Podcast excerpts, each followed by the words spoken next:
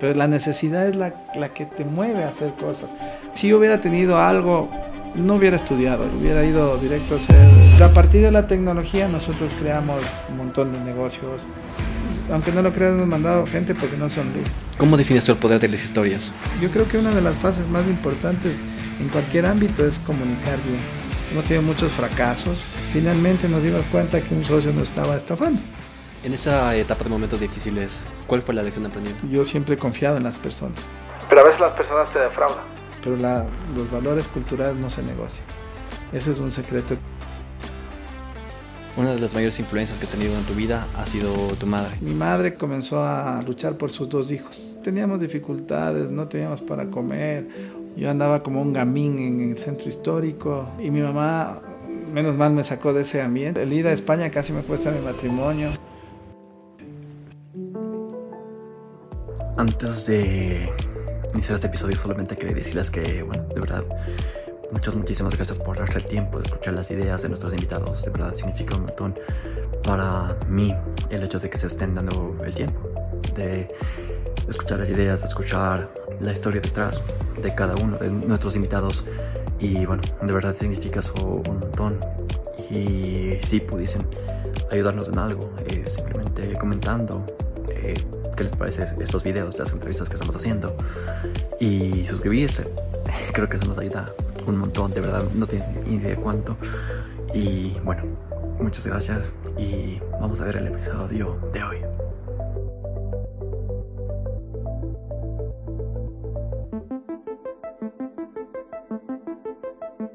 Ernesto, ¿cómo estás? Bienvenido a un episodio más de Sapiens 360. Muchas gracias. Y bueno, comencemos. Eh, la pregunta con la que siempre trato de entender a mis invitados es ¿cuál es el contexto necesario que debo eh, entender para saber quién eres la persona que eres actualmente? El contexto. Eh, una persona que se desafía todo el, todo el rato, que está buscando siempre nuevas formas de hacer cosas y que siempre está tratando de hacer una transformación pero detrás del ser humano. Por eso nuestro propósito en todo lo que hacemos es transformamos X impulsando vidas. Ese X puede ser algunas cosas, algunos modelos de negocio o temas de valor compartido, o temas ambientales, en fin. Siempre es, estamos aquí para transformar lo que hacemos. ¿Cómo llegaste a ese propósito? Porque eso es algo que me interesa. Eh, a ver, a lo largo del tiempo, eh, hoy tenemos una compañía que tiene 30 años. Generalmente las compañías deben tener alma. Y el alma es el saber el por qué tú trabajas, el por qué tú haces cosas. Ah, siempre hemos hecho, ha habido temas de planeación estratégica donde definimos la misión, que es un qué, y la visión, para dónde. Pero el por qué es lo más intrínseco de las compañías. Todas las compañías más importantes deben tener un por qué. Y eso acarrea un tema de valores, que son la, el eje fundamental cultural para que una compañía o una persona o alguien salga para adelante. Entonces, el propósito es esa, ese constante, el por qué. Entonces, si me preguntas por qué estoy aquí, para transformar, pero siempre impulsando vidas. Eh, y ese impulsando vidas tiene que ver con el ser humano, con el cambiar a las personas, con desafiar el status quo, eh, tiene que ver con, con, ayudar al medio ambiente, al entorno que vivimos, tiene que ver con el impacto o el triple impacto que tengamos, tiene que ver con la generación de fuentes de trabajo, en la generación de ecosistemas, en fin. Es bastante más profundo, ¿no? claro.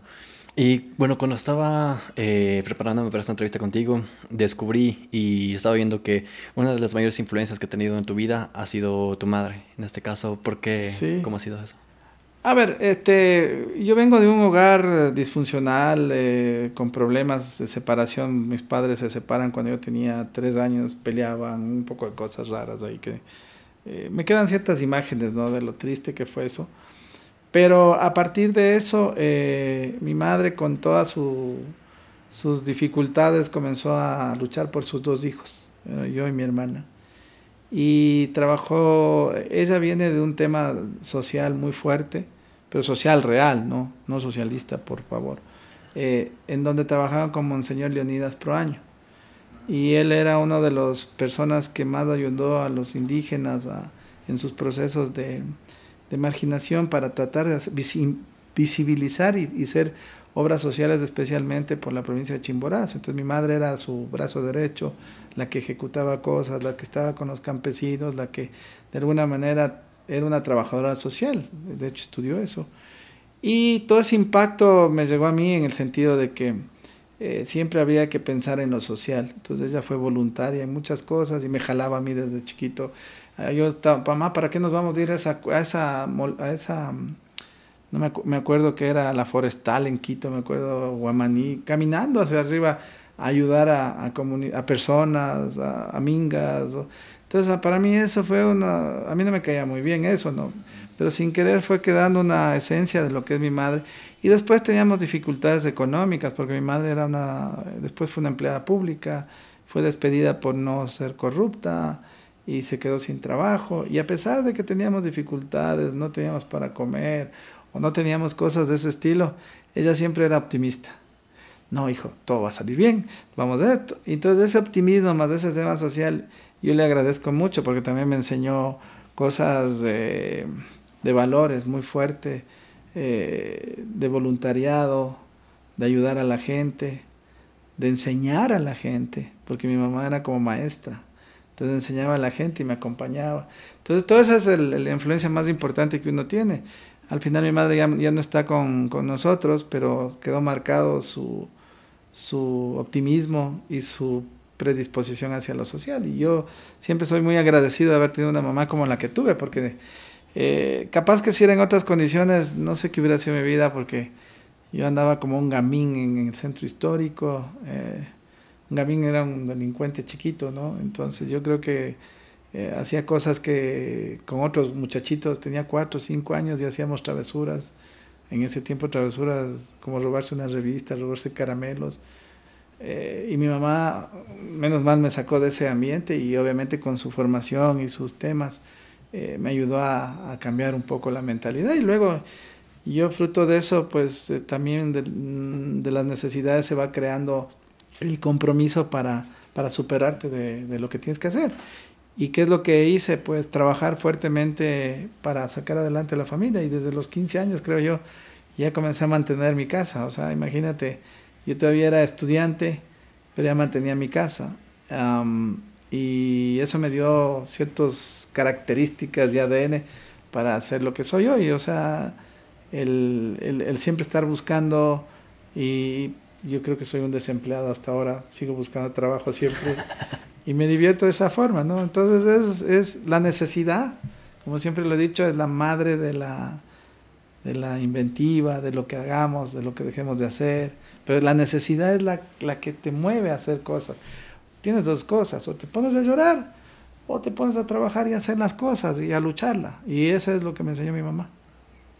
Cuando fuiste a estudiar en la Politécnica, estudias ingeniería electrónica, ¿cómo fue esa ese proceso tal vez de selección? ¿Tú viste varias opciones y escogiste esa? No, mira, eh, yo creo que todos los jóvenes hoy en día tienen un problema, que no les enseñan una educación vocacional para ver qué deben estudiar. Entonces, eh, las condiciones es que mi mamá, eso sí, tenía ese defecto, mi hijito tiene que estudiar, tiene que, tiene que ser eh, ingeniero, estudie ingeniería eléctrica o electrónica, porque eso va a tener trabajo en la empresa eléctrica. Entonces, mi pobre madre tenía una visión en eso un poquito limitada. Y yo voy a estudiar, eh, eh, fui becado siempre, eh, la primaria, la secundaria, en un colegio que se llama Pensionado Universitario, gracias a la familia Jaramillo. Y después de eso paso a la universidad y me dan una beca y en la beca eh, fue lo que me ató a la Politécnica Nacional. Em, y después me dieron otra beca. Y toda la esta estuve en becado. Yo pude haber estudiado a Rusia porque nos dieron un, me dijeron que iba a Rusia, pero dejarla a mi mamá, si yo mantenía en la casa hubiera sido un hecatombe. Eh, entonces un poco tuve que sacrificarme. Y lo primero, lo más barato, valía una, yo me acuerdo para dar una referencia, creo que vale una cajetilla, yo no fumo, pero una cajetilla de tabaco es lo que costaba el semestre. Entonces era muy, muy económico. Eso sí había que matarse para hacer unas filas al principio.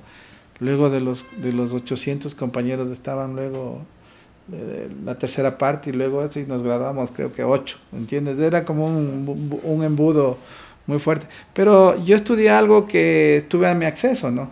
Que es la ingeniería electrónica y sistemas de control. Así se llamaba la, o se llama la, el grado que tuve. Y es una ingeniería como industrial, digámoslo así.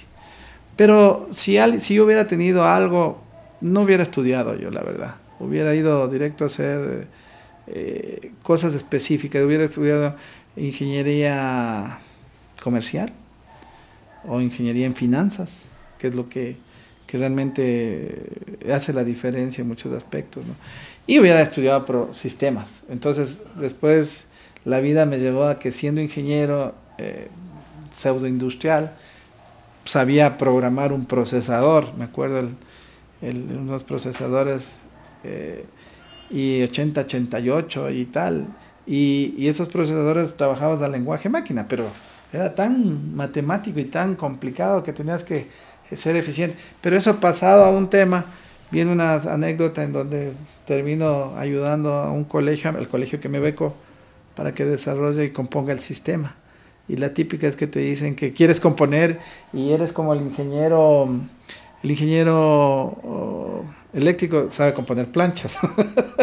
Entonces no hay un, entendimiento. Oye, oye, esto está dañado, tú eres ingeniero de la poli, arregla. Y espera, no, arregla, ya, yo, ya, no me digas nada, arregla. Y claro, uno lo que tiene es una filosofía, ¿no? Tienes una filosofía de estudiar, de investigar, de no dar por sentado nada y, y, eres muy incisivo.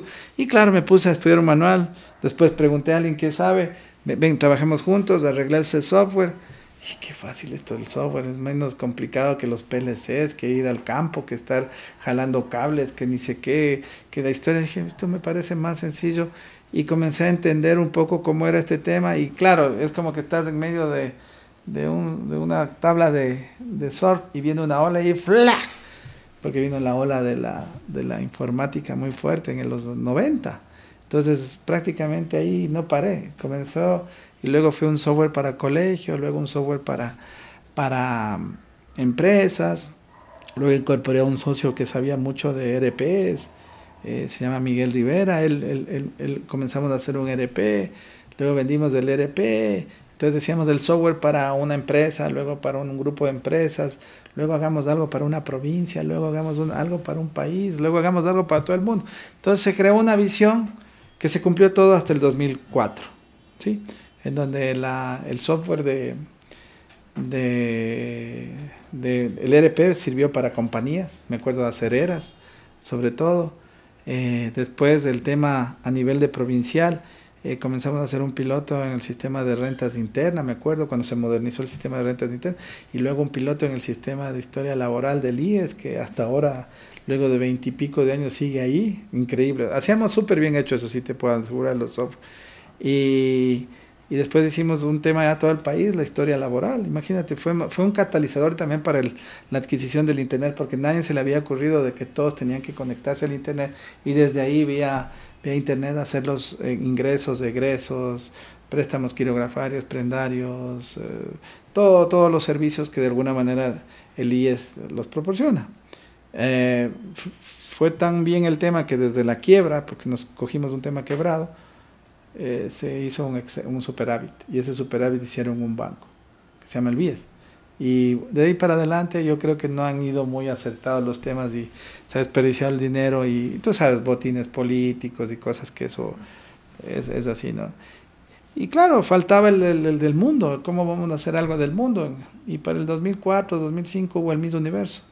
La típica el Ecuador siempre hace cosas, pero no, no piensa en todo, ¿no? Y ya faltaba el sistema de boletos de, de Miss Universo, ¿no? Y obviamente adivina quién les recomendaron. Fueron nosotros. Y a partir de ahí hicimos el sistema de, de boletos del, de Miss Universo. Ahí conocimos al señor Trump, ahí conocimos a, a, a, la, a, la, Mujer Maravilla que ahora sale en, la en el cine. Era Miss Israel, mm. la Galgo. Ah, conocimos un poco de gente media heavy Uh, hicimos y vendimos uh, como 2 millones de dólares, creo que fue el primer e-commerce de, de veras. Me acuerdo que con Diners ellos hicimos todo esto y, y fue una, una, cosa bien interesante hace muchos, muchos años, desde 2005, ya 18 años atrás, ¿no? Y bueno, salió adelante eso y de ahí en adelante la empresa comenzó a tener una serie de evoluciones, evoluciones de todo tipo, hasta hoy en día ser ya un conglomerado de varias actividades, no solo la tecnología, digamos, la parte digital fue el origen y ahí tenemos muy, mucho, mucho que hablar, tenemos 14 países que atendemos, tenemos oficinas en San José, tenemos oficinas en Lima, tenemos oficina en Madrid, tenemos oficina obviamente aquí en Quito. Y tenemos en los demás sitios personas, por ejemplo en Colombia comerciales, en, México comerciales, en Estados Unidos tenemos comerciales, en, en Chile, ¿sí? Eh, en Centroamérica, en Guatemala, en Honduras tenemos gente comercial nuestra. Eh, y bueno, es parte del, del, del, tema digital, ¿no? Pero a partir de la tecnología nosotros creamos un montón de negocios, pero siempre buscamos hacer el impacto, ¿no? Entonces, por ejemplo, eh, partimos de esto y después ingresamos al mundo de las telecomunicaciones y tenía que hacer lo mío que yo estudié y hace cinco años retomé y formamos Kruger Energy, que está enfocado a optimización energética, el uso de, la transición energética, de nuevas tecnologías, al tema de proyectos basados en facilidades para el mundo de, del petróleo, de la minería y para todas las áreas que, que necesiten optimizar energía, ¿no? Eh, centrales hidroeléctricas. Entonces estaba ya haciendo lo que yo estudié, ¿no? Eso también. Y también tenemos un, un, proyecto en donde invierten empresas, que es un corporate venture. Eh, en startups vendemos o, o, invertimos en alguna iniciativa. Y un estudio jurídico tenemos también, eh, porque obviamente después de tanta cosa, los abogados son un mal necesario con el cariño que le tengo. Tengo un hijo abogado. y, y, formamos una firma de abogados que se llama Kruger Law eh, y esas son las generadoras, digamos, del, negocio, ¿no? Pero firmes a nuestro enfoque de crear impacto, eh, hemos creado una, cuatro iniciativas sociales muy fuertes, porque tenía que venir la vena que estábamos conversando. La primera fue ayudar al tema del trabajo y eso se hizo con startups. Entonces generamos una, primero fue un laboratorio, luego una incubadora, luego fue una aceleradora. Se llama Kruger Labs. Y a partir de eso ayudamos a un montón de emprendedores, creo fuimos del germen de todo el ecosistema que ahora es diferente. Y creamos todo el entorno para que inicialmente desde la empresa privada se ataque el tema del emprendimiento y la innovación. Y eso es, hasta el día de hoy Kruger Lab sigue apoyando a startups, sigue apoyando, hay procesos de aceleración. Hoy tenemos 14 startups acelerándose de todas las ramas. Eh, y estamos asesorando el tema de la innovación abierta, el tema de la adopción de tecnologías. Entonces es como un tema que impacta lo social en el tema del trabajo. Pero de ahí, por las inquietudes de la vida, también yo siempre he sido muy crítico en el tema de la educación. Entonces la educación, eh, a mi modo de ver, le ha fallado a muchas personas.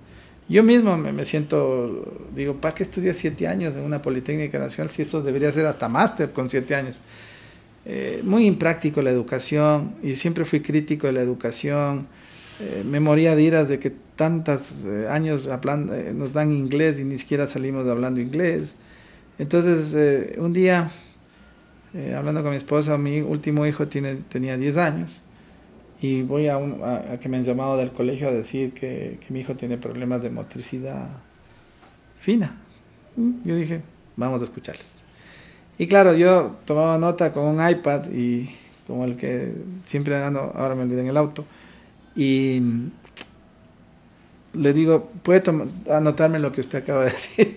Y claro, la anécdota es que el, pobre profesor se quedó abrumado y dijo, no, no, entonces usted tiene un problema de motricidad digital. Y usted no ha entendido los niños que han venido hoy. Y no ha entendido el tipo de niño que tiene, el que, que nació con computadoras. Imagínate, papá.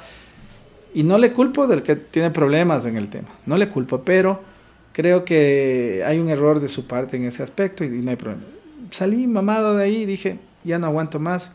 Y con mi esposa, saquémosle del colegio.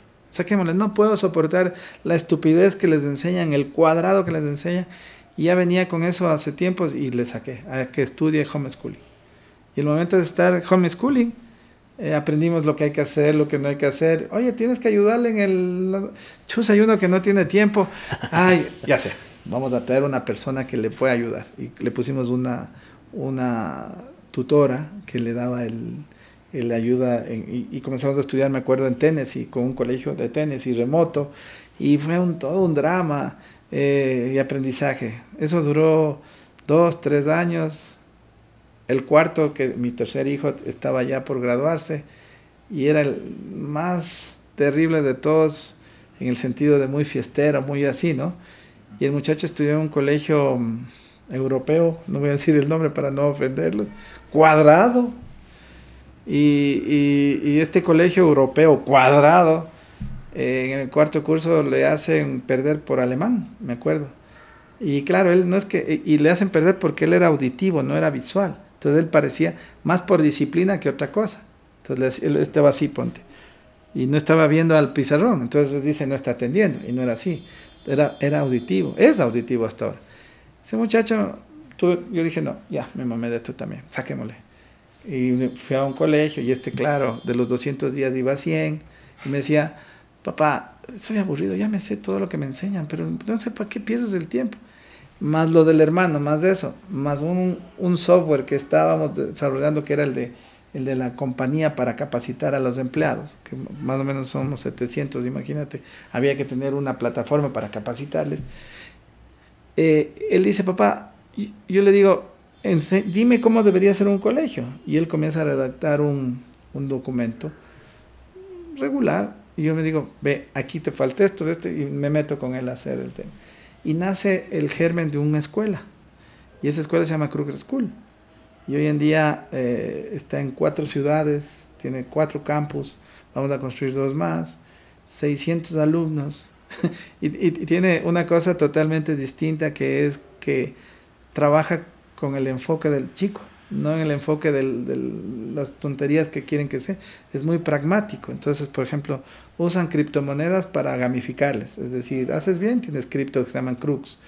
Tienes todo un esquema de todo lo que aprendes matemáticas y esas materias son sentido práctico.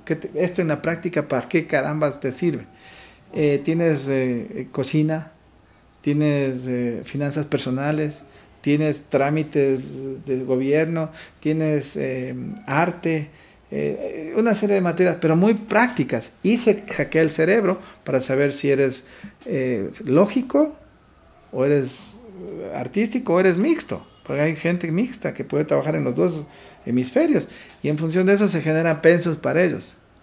Y también tienen masterclass con gente de la vida real que les explica de alguna temática. Y no tienen deberes, sino que tienen un proyecto de todo el año que tienen que hacer, que lo que más les guste. No es un tema, eh, tienes que hacer el proyecto de, plantas, porque vos tienes que seguir biología. No, escoges y se ayuda a identificar. Entonces tiene un tema, y así nace Kruger School en la pandemia, me acuerdo, y después ha ido creciendo por todo lado, y a tal punto que es un tema muy exitoso y muy eh, aspiracional. Eh, tenemos 400 en lista de espera, cosas así que no hemos podido porque ya no, no alcanza cama para tanta gente. Entonces estamos en Quito, Guayaquil, Manta eh, y Tumbaco. Y tenemos primaria y secundaria.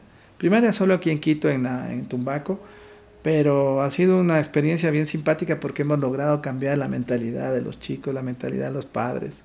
Es un proceso muy selectivo, no, no, no cualquier padre está hecho para lo que hemos desarrollado si es un padre tradicional que quiere, no significa que no vayas a la universidad, puedes ir. Y entonces este impacto social ha causado un una buena impacto en la educación y nos, y nos están copiando y queremos que nos copien y queremos que se cambie la educación, porque la educación es la base de todo. Y fruto de eso también, por fruto de las, siempre por las experiencias, en esta escuela se beca mucho a ciertos niños de escasos recursos, como me pasó a mí. Y un caso de estos niños fue becado de un colegio nacional, estudió los dos últimos años en, en Kruger School. Ese chico tiene 19 años hoy, trabaja ya para nosotros eh, y él no quiere ir a la universidad, sino que ha aprendido mucho más rápido que lo que te enseñan en la universidad. Y hace UX, y hace administración, y hace un poco de cosas. Y entonces ahí se nos ocurrió de que hay una, un hueco que es los institutos técnicos o institutos eh, superiores, pre o llamémosle entre universitarios, no universidad, sino algo en el medio. Y estamos justo por lanzar en octubre Kruger School X, que es justo el instituto superior de, para materias específicas, cosas prácticas. El objetivo es que entras ahí y sales con trabajo. Y el objetivo es, o no quieres ser empleado o algo, y sales con, un, con tu propia empresa. Entonces es un enfoque también distinto. Entonces hemos impactado esto. También hemos impactado en el deporte. Tenemos un equipo de fútbol. Hace dos años nació. Estábamos en amateur, ahora estamos en profesional. Quedamos campeones de segunda categoría. Eh, este es con Antonio Valencia. Entonces Antonio aquí no le conoce y, decidimos eh, apoyar el, fútbol, es decir, transformar el fútbol impulsando vidas. En el otro caso era transformar la educación impulsando vidas y en el de eh, emprendimiento es transformar el trabajo el emprendimiento impulsando vidas. Entonces, esto ha causado que tengamos un proyecto social eh, basado en el fútbol y queremos hacer algunas cosas muy interesantes en este tema. Y finalmente dijimos, bueno, nos falta hacer algo del medio ambiente. Y entonces ahí eh, ayudamos a, con una consultora SG de de todo lo que es ambiente, lo social y, el gobierno. Es decir, estas, estas empresas que ayudan a que las empresas sean sostenibles o que causen impacto. Eh, entonces esta consultora comenzamos a trabajar este, en este ámbito, pero también creamos un concepto basado en el tema de lo ambiental. Entonces lo ambiental hicimos, oye, ¿cómo podemos apoyar lo ambiental? Y creamos un producto que se llama Oxify, que, lo pueden encontrar en oxify.earth para todo lo relacionado con el manejo de, la huella de carbono. Es decir, tú tienes huella de carbono, te hace falta compensar, tú puedes comprar aquí una tonelada, dos toneladas, lo que quiera, o mil toneladas, cinco mil toneladas, depende del tamaño de empresa. Y con eso hacemos activos ambientales certificados que se ponen en este marketplace y se venden a la gente que, necesita este tipo de, compromiso con el medio ambiente. Entonces estamos impactando, es súper económico, lo que buscamos es que se use y ver la potencialidad del Ecuador como potencial generador de activos ambientales en el, en el, en el país, para el mundo. En vez de pedir eh, deuda, podemos generar eh, la venta de activos ambientales que ayudan al medio ambiente. ¿no? Perdón la redundancia, pero eso es lo que genera un crédito de carbono. Entonces, ese tipo de cosas nos metimos sin saber del tema, pero porque un día mi hija me dijo, papá, yo tengo 8 toneladas que compensar. ¿Dónde compro? ¿Y dónde compras qué? Toneladas de carbono, de, de crédito de carbono, porque tengo que compensar la huella de carbono y tal, me explica y tal. Yo entendí, oh chicas, ahora sí que no entendí esto de qué se trata. La típica, bueno, vamos a ver. Y ahí aprendí con alguien, me, presentaron a alguien, me presentaron a otro, me presentaron y salió un proyecto muy, muy, pero muy interesante que es Oxify.art. Y, siempre estamos en eso, ¿no? Y siempre estamos apoyando cosas. Eh, hemos generado proyectos internos que los administramos. Tenemos un, una empresa de movilidad que se llama Movitec. Teníamos una empresa de de fintech que se llama Pago Plus, la acabamos de vender.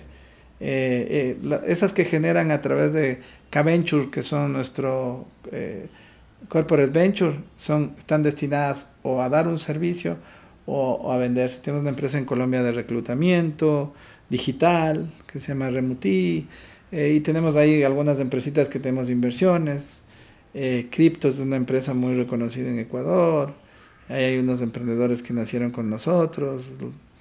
Eh, de alguna manera hemos creado entornos y, siempre estamos buscando, ahorita estamos buscando un tema, estamos viendo un tema de seguros, qué hacemos en seguros y, siempre estamos tratando de que estas compañías de alguna manera, estos modelos de negocio, ¿qué es lo que hace Kruger? Kruger Cobre es una empresa que ya tiene 30 años y que maneja modelos de negocios basados en tecnología, yo les llamo tecnología infinita digital, ¿sí?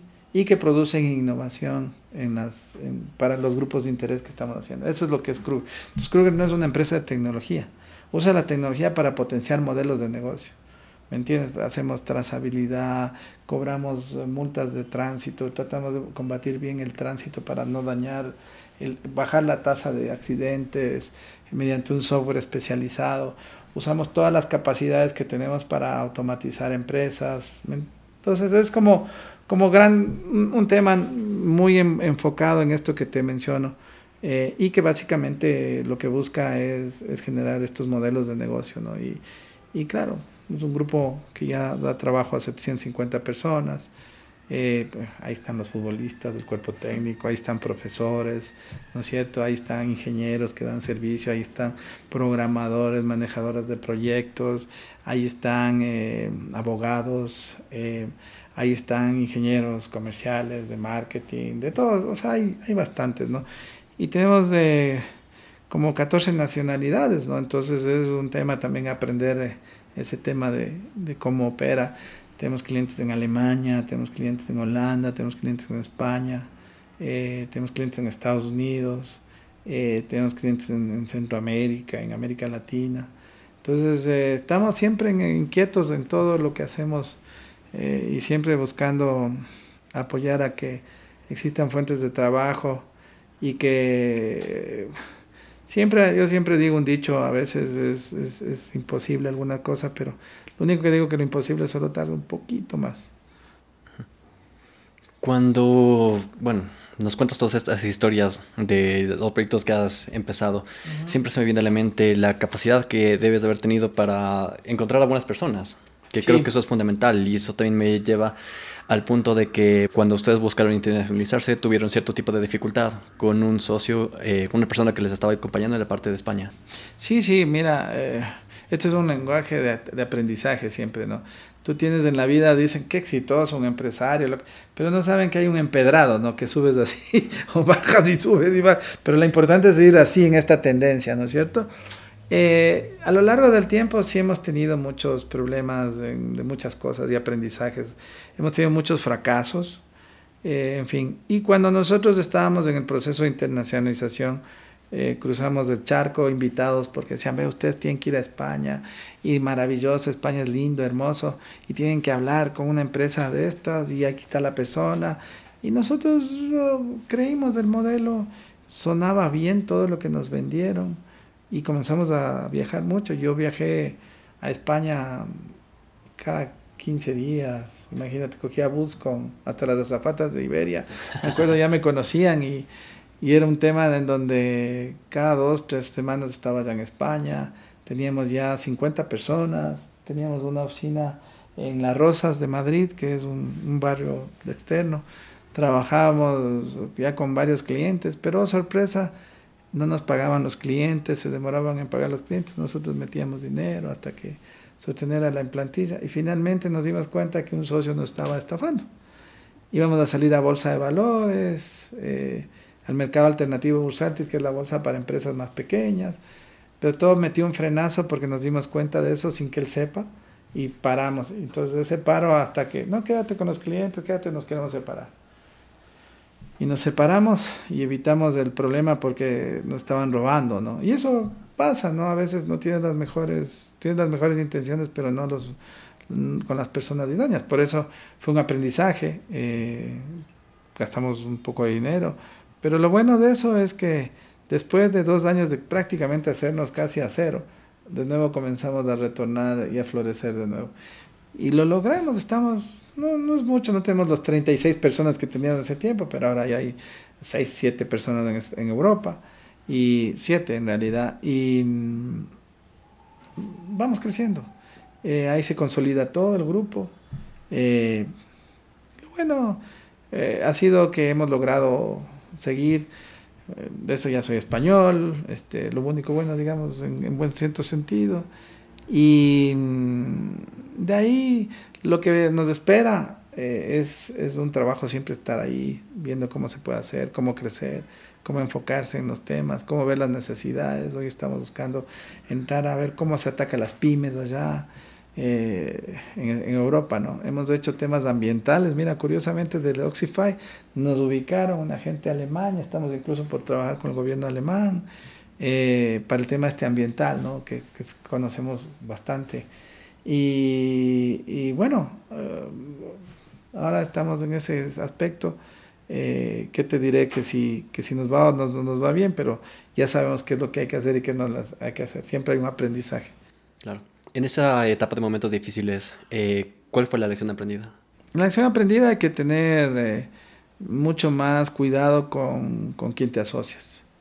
Y más allá de lo formal que pueda ser, hay que ser eh, muy cuidadoso con los recursos, con los temas y, y, no ser tan confiado, ¿no? Eh, yo siempre he confiado en las personas, hasta ahora, pero a veces las personas te defraudan. Uno aprende a ser más sensible con las personas y a veces no se entiende que puedes, que puedes tener una persona que te recomienda y todo y simplemente no vas. Es porque, porque hay algún antecedente ahí que, que no preferimos arriesgarnos. ¿no? Pero en cada uno de estos negocios que te he comentado hay un encargado, ¿no? Entonces hay una persona que, que lidera esa área y ese liderazgo de esa área hace que confiemos en esa persona y, y, tengas un tema corporativo que controla cada uno de estos, lo, lo, lo, contable, lo financiero. Eso ya no se delega. Entonces son aprendizajes y estamos muy contentos porque tenemos muy buena gente hoy. Y más allá de las experiencias de que malos socios que alguna vez se ha tenido o, personas que han tenido ciertos comportamientos egoístas, lo más bonito de todo es eh, saber que nos seguimos divirtiendo, que hay nuevas generaciones que vienen y que de alguna manera eh, nos hace sentirnos tranquilos de que ya pronto nos tenemos que retirar o, o ser más pasivos en ciertas áreas. ¿no? Claro. ¿Y cuál es esa característica? No sé si hay una o varias, pero que en la que tú ves que confías en alguien para que sea dentro de, dentro de tu equipo. Mira, yo siempre, nosotros tenemos siete características que para saber que una persona está atada a tu lineamiento, a lo que es. Primero que sea colaborador. Eh, eso significa que va a poder trabajar con todos. Si ya se va a pelear con alguien, ya no te sirve. Número dos, que sea humilde. Humilde no en el sentido de sí, sí, sí, sí, no. Humilde para aprender para decir yo no sé cómo podemos hacer. la humildad es la base de, yo puedo decirte, eh, no, no, a ver, explícame ese aparato que tienes ahí, porque no lo sé. Eso es humildad, o sea, estar dispuesto a decir las cosas como son, ¿no? El, tercero yo pienso que sea una estructura ágil, el agilismo a, nivel de metodologías, de cómo trabajas, es una forma, ¿no? Eh, el, el, eh, el, otro es ser accountability o responsable, ¿no es cierto? Es decir, yo me hago responsable de, mi, de ir de aquí hasta acá. Entonces buscamos mucho la contabilidad, de saber que, que, puede ser una persona que puede ser autónoma, que puede ser y no estar eh, con, fuera de esto. Ahora, nosotros probamos al principio, probamos y le damos la oportunidad a una persona que se desarrolle, porque es más fácil que se desarrolle que una persona que venga hecha. Eh, después tenemos que ser práctico la persona, ¿no es cierto? El quinto, un, ser práctico y significa eh, oye, no te des tantas vueltas, usa el, pragmatismo, ¿me entiendes? Porque hay mucha gente que le encanta, y cuando vemos esto y le hacen un assessment y vemos, oye, ¿cómo harías esto? Y comienzan a darse las vueltas, sabemos que no nos sirve, porque nosotros somos bien prácticos, pragmáticos, ¿no? El, sexto punto es la alegría, mira, importante. Para nosotros, si una persona no sonríe, está esto, ya se descalifica, porque nosotros somos un ambiente eh, agradable, aunque ahora estamos remotos, pero ya estamos moviéndonos a la gente para que el talento humano vaya acá, acá y vea a la gente y le vea sonreír. Y cuando alguien no sonríe, tiene un problema. No, la vida no puede ser uno feliz permanentemente, pero la alegría son esos shots que te hace que la felicidad sea al menos estable. Eh, todos tenemos problemas. Yo, el, ir a España casi me cuesta mi matrimonio. Eh, se sacrificó mucho pero el ser humano es esa capacidad de decir, oye, ¿cómo puedo ser, a pesar de todo esto, alegre, ser optimista? Y eso digo, pues si yo impregno a la gente que sea esto, entonces hay que ser optimistas, hay que, y menos mal, no, no pasó, la, la, pandemia me ayudó más de la cuenta, creo yo, porque pude estar en casa. Y, y claro, después te das cuenta de los procesos de depresión que hay cuando un hijo se va, cuando dos hijos se van de la casa, cuando tú estás fuera de la casa. Entonces hay otra serie de factores que afectan para que una relación... y entender eso, más estar y, usar mucho cariño y, y, comprensión, esa es la base de todo, ¿no? Eh, y el último es la empatía. Buscamos gente que, que, sea empática. Porque hay gente que puede ser colaboradora, pero no empática. Entonces empática es ir más allá de ponerte en tus zapatos, de saber qué, qué es lo que hay detrás. Entonces, cuando yo escojo esas personas, esa es la cultura que necesitamos. Sobre esa base puede haber muchas cosas más, apasionado, la, la, la. Sí, pero si estas bases son la cultura Kruger, sobre esa base partimos para que culturalmente seamos fuertes en esa. Si somos fuertes en esa, esa persona eh, va a ser parte de la compañía. Pero si una persona falla en uno de estos, le ayudamos a que tenga una oportunidad. Pero si no, aunque no lo creas, hemos mandado gente porque no sonríe. Porque le hemos dicho, oye, ponte unas, unas pinzas aquí al lado y amárate así. Pero no, tampoco, ¿me entiendes? Entonces un poco va del lado de la vida de, de que tienen que buscar la felicidad. Y cuando alguien es triste, es contagioso la tristeza también. Entonces hay que ser alegres, optimistas y ayudar a las personas, porque ya te digo, ha habido casos muy tristes, ¿no? Se ha muerto alguien, una esposa, un esposo, y eso obviamente no es que sea alegre por eso, ¿no? Pero hay momentos de duelo, hay que ayudar a las personas, hay que trabajar con ellas, hay que darles la, lo que necesitan y a partir de ahí, vamos, pero la, los valores culturales no se negocian. Eso es un secreto que aprendí siempre de, todo donde he estado, donde he visto. La cultura no se negocia. Una persona puede contaminar a todo el resto. Y si no es empático, no siente las cosas, o no es humilde, o no es alegre, no es colaborativo, no es pragmático, no es ágil, pues simplemente no, no funciona. ¿Sigues entrevistando a las personas de tu empresa, todos? La verdad que ya no. Eh, y a veces me llegan personas que se les ha escapado algo cultural, ¿no? Pero cuando es una cosa muy cercana a mí, yo personalmente escojo a la persona. Cuando es alguien que va a trabajar directo en el, un comité ejecutivo o va a manejar una de los modelos de negocio, hacen el proceso y me lo pasan a mí. Y porque yo sí considero bien importante dedicarse un tiempo a, seleccionar y, y, pues se despide rápido cuando no hay el tema cultural. Claro.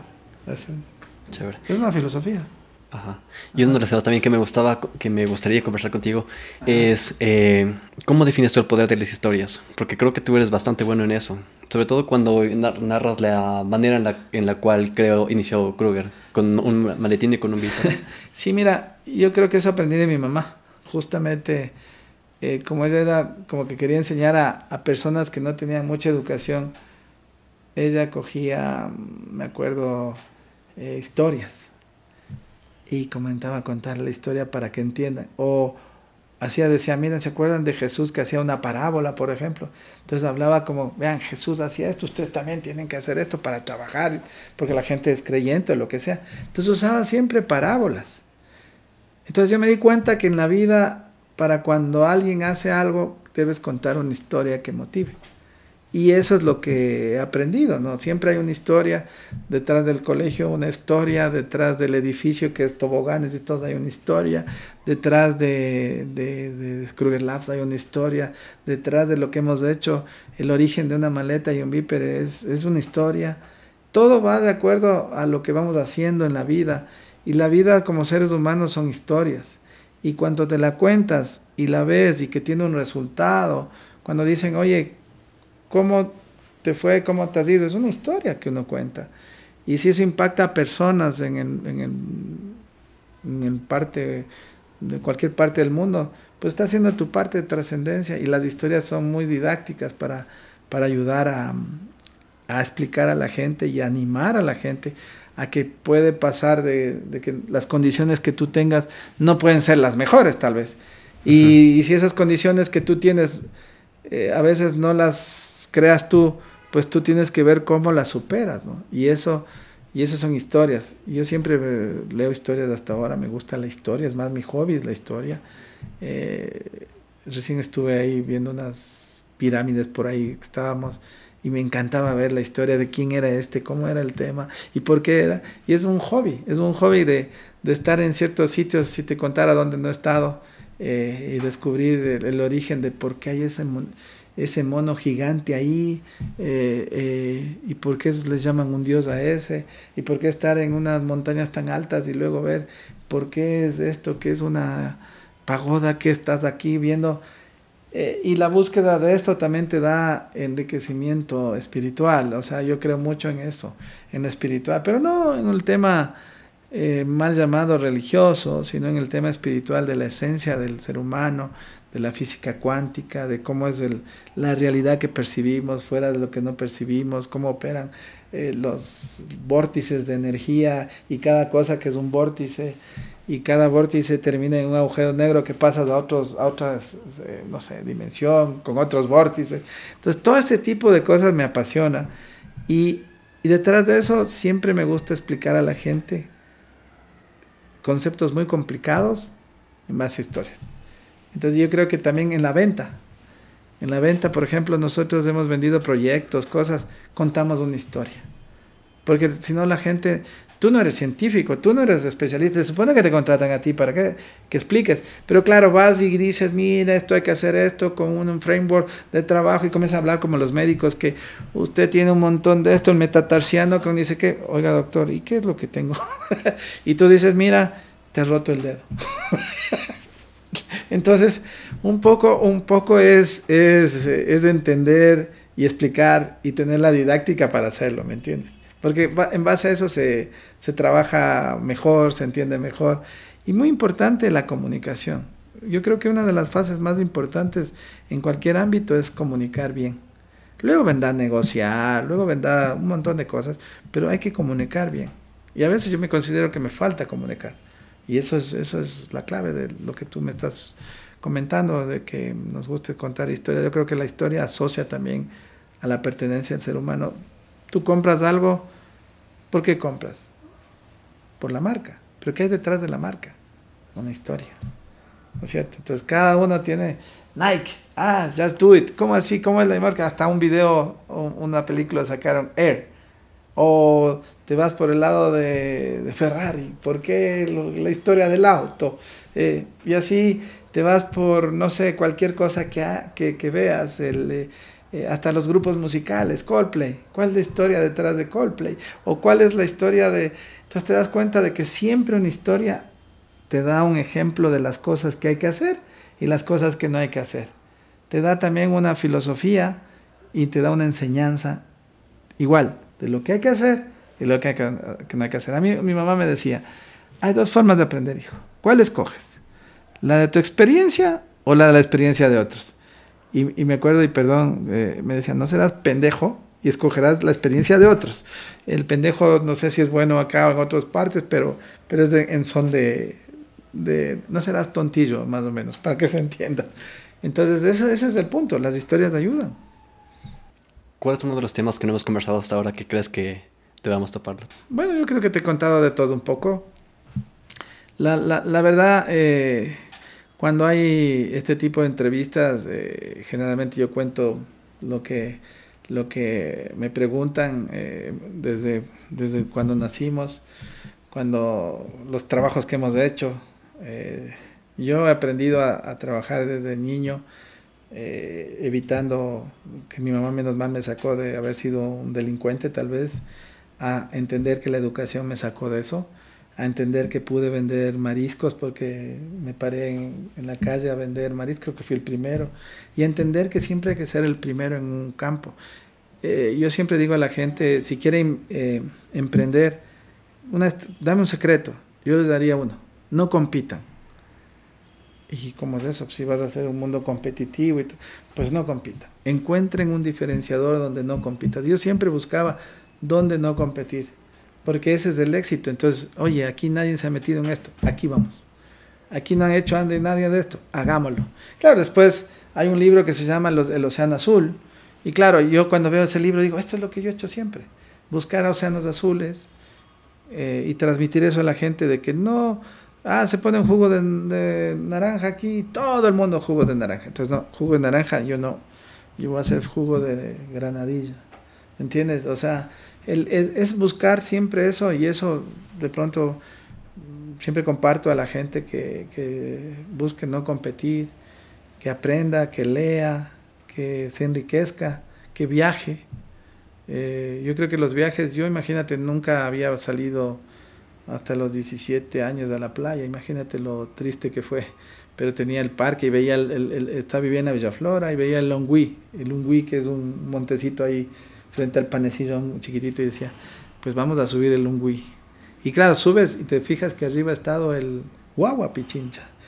¿Qué hay más allá del guagua pichincha? Y el siguiente vez de escalas. Y la vida es un permanente escalar. Después llegas al guagua pichincha y dices, miércoles, aquí estaba el ruco más arriba. Y después desde el ruco mm, ya vienes y observas al frente los Iliniza, el, el, el, el, Cotopaxi, el Intisana, el, el, el Cayambe, y dices, cada uno tiene unas cumbres, ¿no?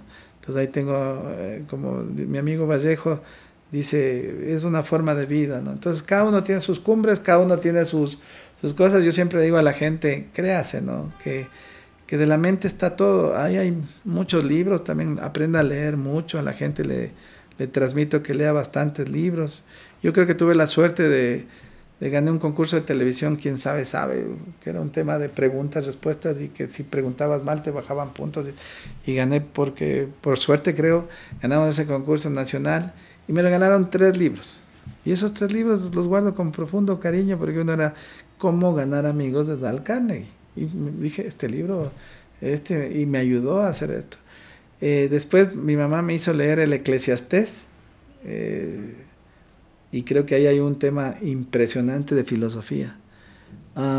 y, de ahí vas leyendo algunos libros a lo largo de tu vida. La quinta disciplina para ser ecosistémico, ¿no? Después vas enriqueciéndote y vas viendo en ti el principio de Oz, de la contabilidad, cómo, cómo tratar de hacer que las cosas sucedan. Y comienzas a leer y te van impactando esos temas de, de la lectura. Luego ves el Lean Startup o cómo hacer que una empresa tuya sea startup.